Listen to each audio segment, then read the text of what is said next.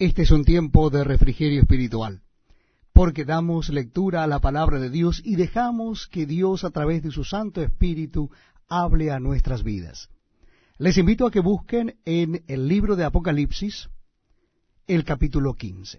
Estamos leyendo los últimos capítulos de este último libro de la Biblia. Capítulo 15 de Apocalipsis, versículo primero. Dice así la palabra de Dios.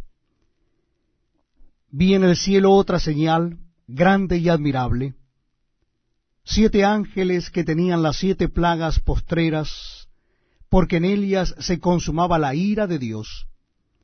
Vi también como un mar de vidrio mezclado con fuego, y a los que habían alcanzado la victoria sobre la bestia y su imagen, y su marca y el número de su nombre en pie sobre el mar de vidrio con arpas de Dios. Y cantan el cántico de Moisés, siervo de Dios, y el cántico del Cordero diciendo, Grandes y maravillosas son tus obras, Señor Dios Todopoderoso, justos y verdaderos son tus caminos, Rey de los santos. ¿Quién no te temerá, oh Señor, y glorificará tu nombre? Pues sólo tú eres santo.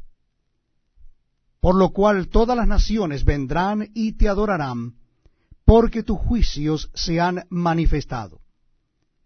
Después de estas cosas miré, y he aquí fue abierto en el cielo el templo del tabernáculo del testimonio, y del templo salieron los siete ángeles que tenían las siete plagas, vestidos de lino limpio y resplandeciente, y ceñidos alrededor del pecho con cintos de oro.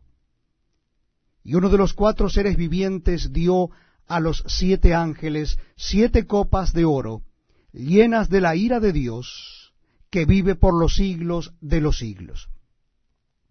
Y el templo se llenó de humo por la gloria de Dios y por su poder